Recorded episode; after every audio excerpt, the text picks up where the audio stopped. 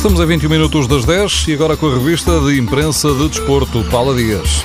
De novo, a arbitragem. O primeiro a queixar-se foi o Passos de Ferreira no jogo com o Benfica, mas há mais. Ontem, o treinador do Moreirense também se queixou, disse que o penalti não era penalti no jogo com o Porto e esse foi o momento decisivo da partida.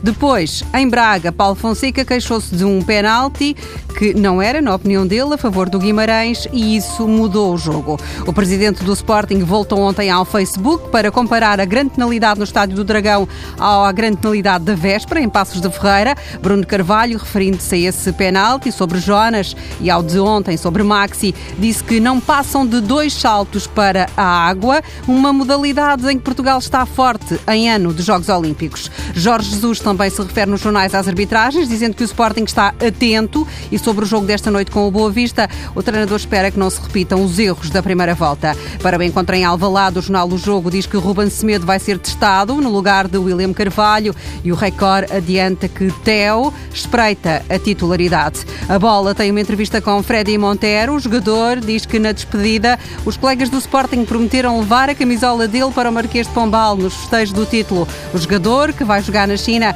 acredita que o destino do Sporting é ser campeão.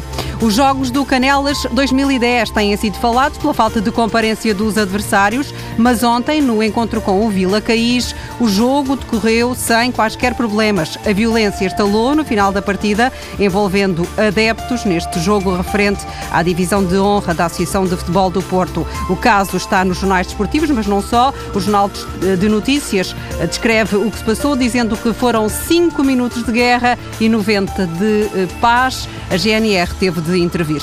Nelson Évora está zangado. O atleta do Benfica esteve nos campeonatos de Portugal de pista coberta no fim de semana e ficou desagradado com a duração da prova. Em Pombal, a competição do triplo salto começou pouco depois das 5 da tarde, terminou perto das 8 da noite, 3 horas. Em prova, mais de 20 atletas, cada um com direito a 3 saltos. Nelson Évora desabafa nos desportivos, dizendo que a competição do sub-23 não pode ser feita juntamente com os séniores. Se soubesse que era assim, não tinha ido à competição e se continuar assim, não vai aos mundiais de pista coberta no próximo mês nos Estados Unidos. Para o Real Madrid, acabou o jogo, game over, anuncia o mundo deportivo. O Real está a 9 pontos do Barcelona, há 13 jornadas do fim. Zidane diz na capa do AS que o uh, Real não vai baixar os braços.